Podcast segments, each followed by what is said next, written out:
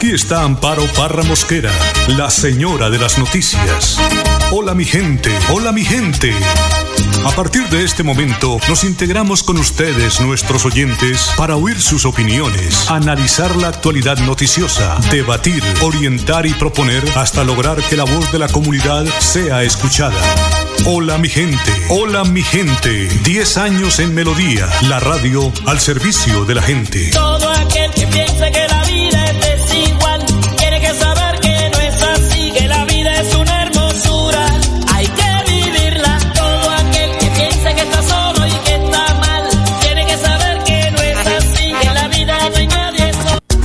trasladamos.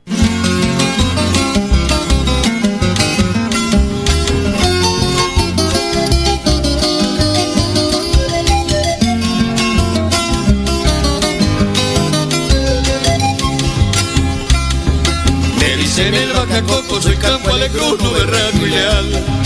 Un campesino sincero, muy buen compañero y un gran liberal. Siento al rasguear mi guitarra que el pecho me ladra y me pongo a cantar.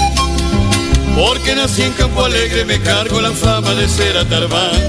Tiando en el medio de la calle y arriando la madre que soy un patán. Y si de pronto pasado fue que algún desgraciado me la quiso montar. Y que no aguante la gana de echarle la mama y ponerlo a volar.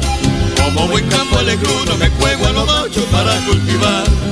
Esta tierra generosa, morada de diosas, mujeres sin par. Digo que ser bacalocos es gloria de pocos y honor de verdad. 8 de la mañana, dos minutos. 8 de la mañana, dos minutos. Gracias, don Arnulfo, por este tema. Porque orgullosamente soy bajacocos. Ay, si me salgo a la calle, bueno, usted ya sabe qué le pasa.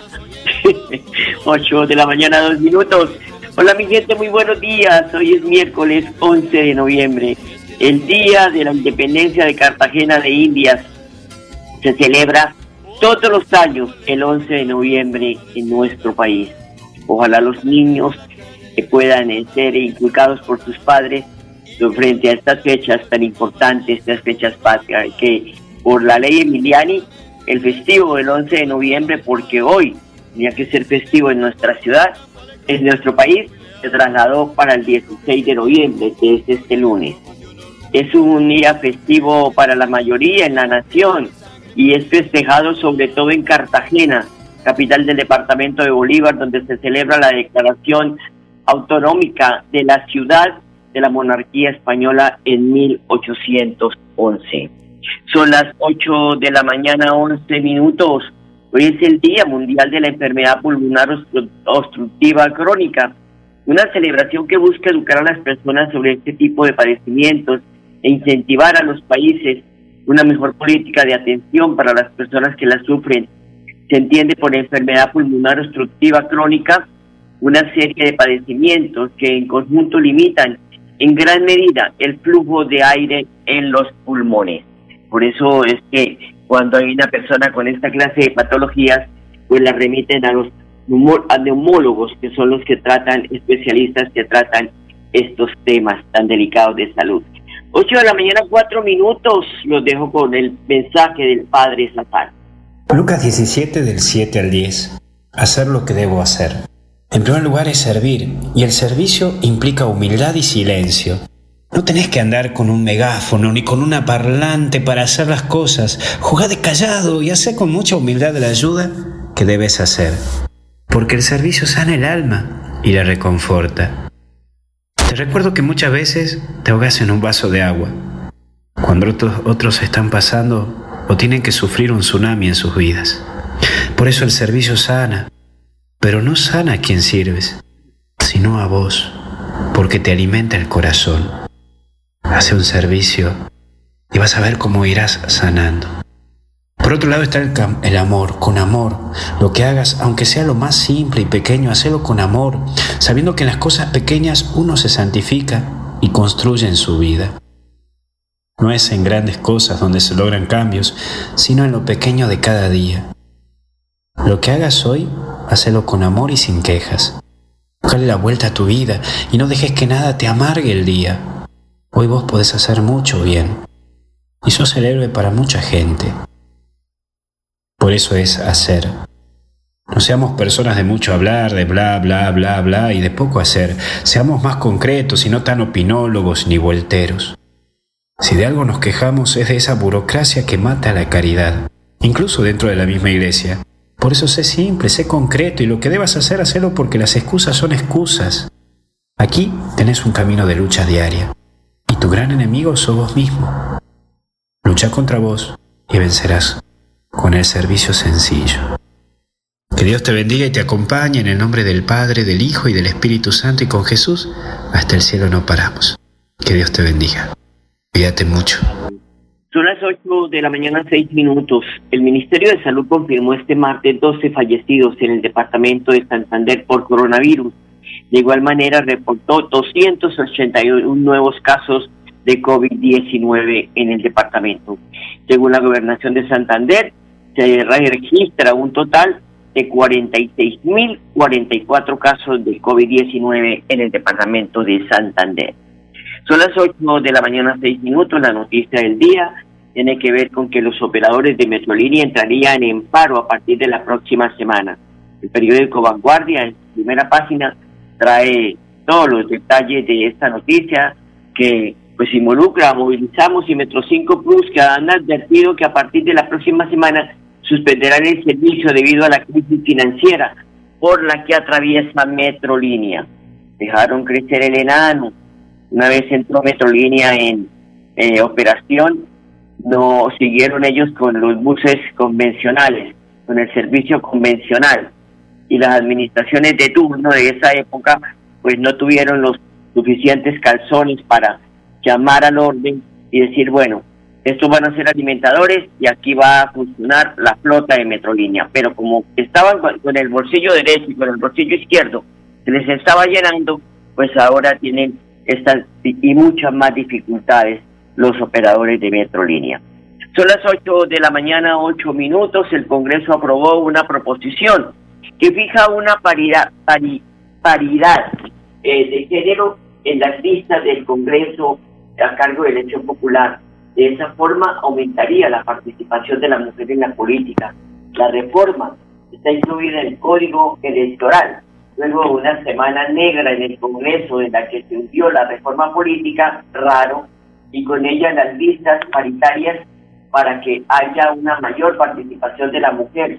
Los congresistas decidieron revivir esta propuesta, pero ahora en la reforma del Código Electoral que también se discute y ya pues está avanzando. Incluso anoche, hay que decir, que se dio esta eh, facultades al presidente también para poder de esta manera pues eh, reformar la Registraduría Nacional del Estado Civil. Ahora más adelante les comento. Son las 8 de la mañana, 9 minutos. Esto es Hola mi gente. En Bucaramanga continúa la ofensiva contra el tráfico de estupefacientes cinco personas dedicadas al tráfico, fabricación y porte de pacientes agravados fueron capturados. El general Luis Ernesto García, director de la MEU, informó sobre el tema. En las últimas horas, la Policía Metropolitana de Bucaramanga logra la desarticulación de un grupo de delincuencia común organizada, conocido como los fármacos. Este grupo está dedicado al tráfico de estupefacientes, principalmente en el sector de Bucaramanga, una investigación que duró 11 meses en los cuales se practicaron diferentes técnicas de investigación, principalmente vigilancias y seguimientos, entrevistas a fuentes humanas y agentes encubiertos. El día de ayer, mediante dos diligencias de registro y allanamiento, se logra la captura de cinco personas por orden judicial, principalmente por los delitos de concierto para delinquir, tráfico, fabricación y porte de estupefacientes agravado. Durante esta diligencia de allanamiento y registro se logra la incautación de más de 400 pastillas de uso controlado y medicado, de la misma manera se aplicó la suspensión temporal a la droguería. Asimismo, con las evidencias recopiladas se presentará ante la Fiscalía para la correspondiente extinción de dominio del establecimiento comercial. Seguiremos trabajando junto con la Fiscalía para asestar este tipo de operaciones, colocando buen recaudo de las autoridades aquellas estructuras dedicadas a la comisión de delitos en todas las áreas metropolitanas de Bucaramanga.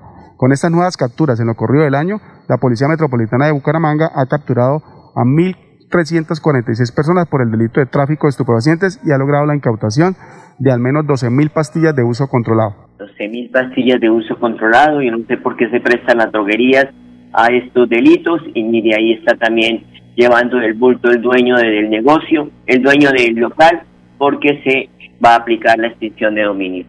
Son las 8 de la mañana, 10 minutos, facultades al presidente para reformar la registraduría. El otro añadido que tiene el código electoral, porque esto pues muchos de estos temas estaban en la reforma política, pero como aquí les tienen miedo los parlamentarios que hacen las leyes a una reforma política, porque sería más de uno descabezado, ahí están las consecuencias. Y luego de cerca de 11 horas de sesión y cuando ya se aceleraba a la medianoche, tenían sueño los niños, pobrecitos. Este martes las comisiones primeras de Senado y Cámara avanzaron en la aprobación de la reforma electoral que se viene discutiendo desde la semana anterior.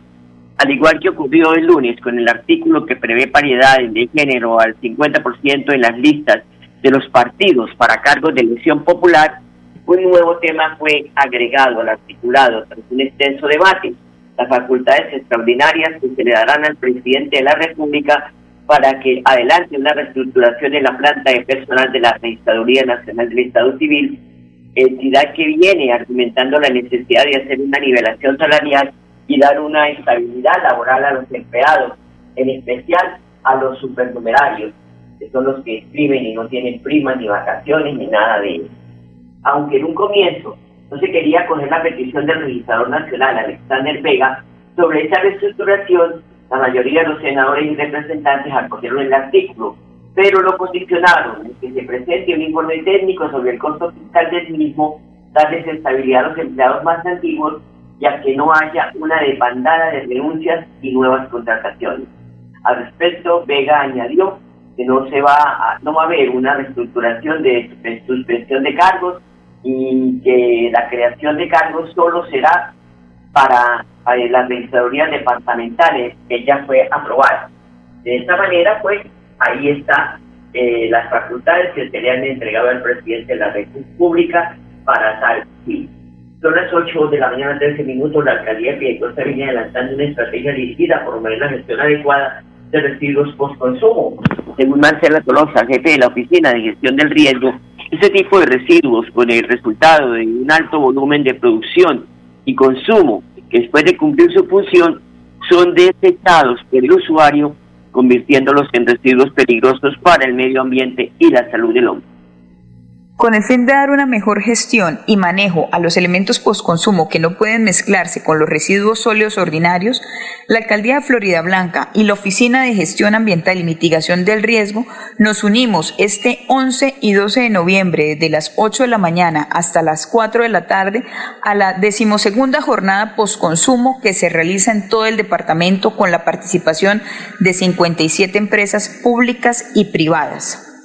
La Oficina de Gestión Ambiental y Mitigación del Riesgo se encontrará en el Parque Principal de Florida Blanca con el fin de realizar el acopio de bombillas, de fluorescentes, de computadores portátiles, mouse, CPU, impresoras, teclados, aires acondicionados, lavadoras, neveras, microondas, envases agroquímicos debidamente limpios, insecticidas, pilas, baterías, entre otros.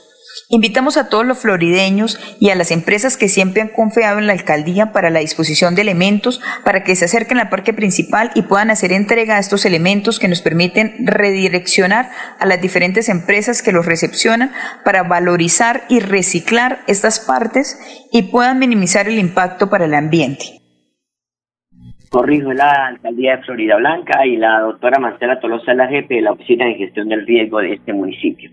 Son las 8 de la mañana, 14 minutos. Ana Leonor Rueda, secretaria de Educación de Bucaramanga, informa que en próximos días se darán a conocer los cupos asignados para primaria, secundaria y traslado de estudiantes a otros colegios oficiales.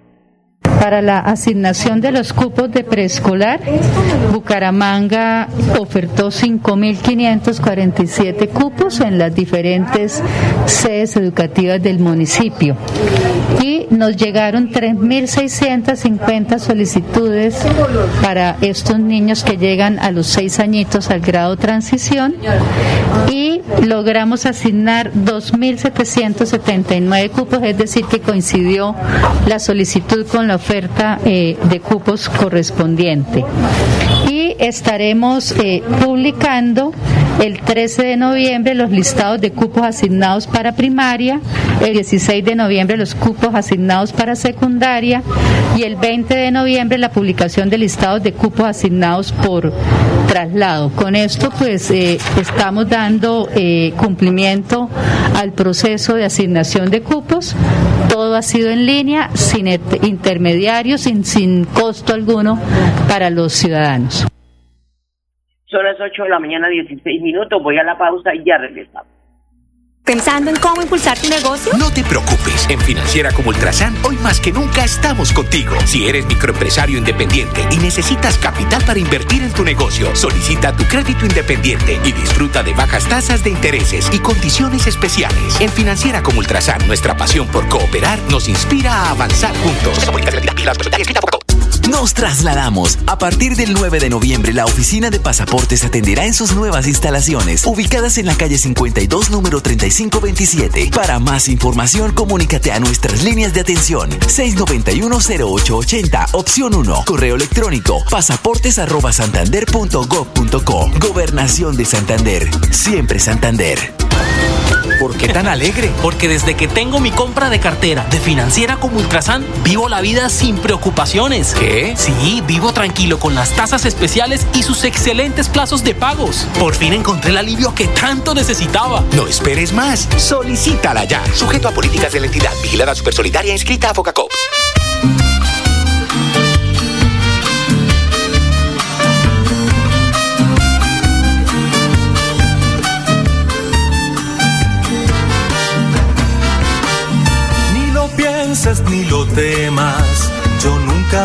Dejarte. En la mañana 17 minutos. presidente Duque pide no hacer cuentas alegres hasta que se confirme la vacuna del COVID, luego de que el laboratorio, Pfizer anunciara la vacuna que está desarrollando para combatir el COVID-19 ha demostrado tener el 90% de, de eficacia. El presidente Iván Duque aseguró que pese a los avances en esta materia, pues no se puede bajar la guardia ni empezar a contar con que está, porque aún no hay claridad alrededor de la disponibilidad. A pesar de los anuncios que hemos visto donde hay laboratorios que tienen grandes niveles de avance, por favor, aquí nadie puede confiar, aquí nadie puede bajar la guardia. No podemos empezar a hacer cuentas alegres hasta que no tengamos confirmación plena de la disponibilidad de vacunas, que es un proceso logístico de distribución y que lleva su tiempo. Aquí nadie puede asumir que esto ya terminó. La vacuna es algo que todos ansiamos, pero también tenemos que reconocer que en este momento lo que tenemos es que avanzar en la reactivación segura, señaló el mandatario. De igual forma, el jefe de Estado señaló que el gobierno sigue eh, pues avanzando hacia ese proceso de adquisición de la vacuna. Digo que el gobierno va a garantizar que las vacunas se entreguen de manera gratuita a la población. 8 de la mañana, 19 minutos. Plan de movilidad segura para domiciliarios en Florida Blanca adelanta la Dirección de Tránsito y Transporte del municipio.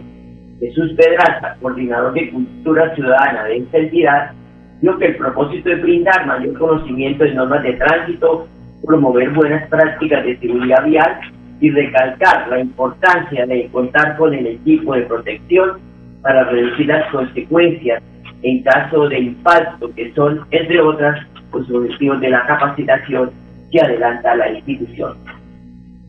Bueno, estamos llevando a cabo estas charlas de orientación vial para que mm, tomemos conciencia y sensibilicemos a los motociclistas del buen uso y reglamentación de los eh, complementos de, de las motocicletas y su máquina de trabajo.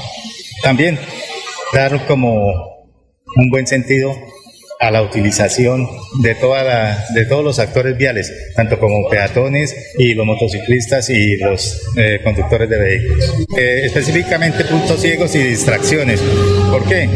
Porque no tenemos en cuenta siempre, eh, contestamos el teléfono, no hacemos las de, los debidos pares, no le damos prioridad al peatón es sensibilizando respecto a todas esas situaciones, porque, como lo decimos, la movilidad es asunto de todos muy interesante esto, doctor Pedraza, porque hay muchos motociclistas que se están pasando los semáforos en rojo que hacen, eh, eh, pues se meten por la vía que no es, en fin, hacen el cruce por donde se les da la gana, pero bien, esto está eh, muy interesante que capaciten a la gente y que los concienticen de que están montados en un vehículo. Son las 8 de la mañana, 21 minutos. Joymar Rodríguez es trabajadora de la empresa Rapid. Dijo que durante la capacitación ha aprendido a conocer un poco más las leyes, como tener más también precauciones y tener claro que uno no se puede distraer mientras va manejando porque puede haber algún impacto con un peatón o con un vehículo. Escuchémosla. Realmente eh, hay que concientizar un poco más las, las personas para que tomen el uso adecuado de ya sea los mismos semáforos, que usen el mismo rayado, ¿sí? Este, a la hora de cruzar una calle, eh, no estar tanto tan entretenido con los teléfonos, al igual que manejamos. Eso es para los peatones, ¿sí? Que normalmente siempre andamos distraídos con, con el teléfono, que es lo que más que todos siempre portamos en las manos. Eh, al igual que cuando estamos conduciendo, ya sea en el vehículo, ya sea en las motos, este, siempre mantener eh, las manos sobre el volante y la visión al frente, porque no sabemos en qué momento otras personas pueden estar distraídas y nosotros podemos ir en una buena posición, pero los demás pueden estar distraídos y ahí es donde puede haber un impacto con, con ya sea con un peatón o ya sea con otro automóvil. ¿Qué nos dejó bueno esta experiencia? El haber este también aprendido a manejar las leyes en cuanto a la manera de uno transitar, eh, ya sea por manejar, tener más precauciones. El conocimiento del código de vial, porque es que no entendemos ni conocemos las figuras, qué significa cada una de ellas y en qué momento salte la liebre. Por eso son los accidentes. 8 de la mañana, 22 minutos. Voy a la pausa, ya regresamos. Por años hemos soñado con mejores días, con viviendas dignas para todos, con más y mejores espacios deportivos, con programas para la gente. Pero ya no tendremos que soñarlo, vamos a vivirlo. Con una inversión de 1.7 billones de pesos en proyectos de conectividad e infraestructura para el desarrollo económico, le abrimos camino al progreso. Gobernación de Santander, siempre Santander. ¿Por qué tan alegre? Porque desde que tengo mi compra de cartera de financiera como Ultrasan, vivo la vida sin preocupaciones. ¿Qué? Sí, vivo tranquilo con las tasas especiales y sus excelentes plazos de pagos. Por fin encontré el alivio que tanto necesitaba. No esperes más. Solicítala ya. Sujeto a políticas de la entidad. Vigilada Supersolidaria inscrita a Focacop.